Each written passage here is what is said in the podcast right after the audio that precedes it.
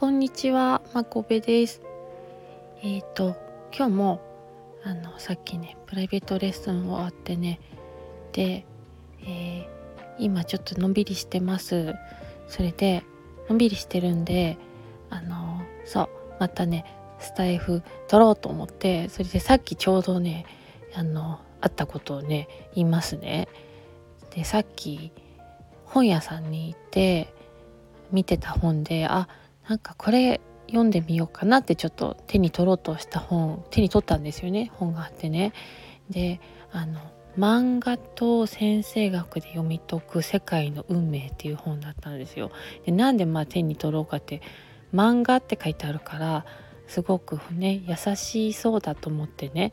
でこう開いてみたら全然なんか文字ばっかりで全然漫画出てこなくてあええー、って思ってねもう一回タイトル見たらね「万伝先生学で読み解く」って書いてあった。万伝先生学って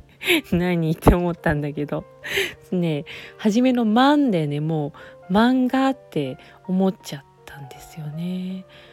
なんかそういうのすごい多くて私あの前もインスタのストーリーズにあの餃子をね載せててでまあだんだん酒場のね餃子載せたんだけどそこにねあのなんかだんだん酒場って自分で書いちゃったんですよ。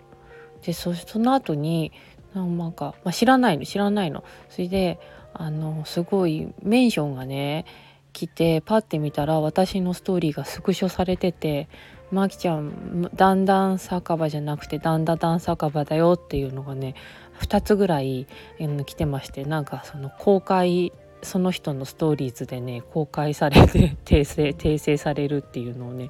やってるんですけどそうだからね思い込んでんのその時はもうだんだん酒場って。で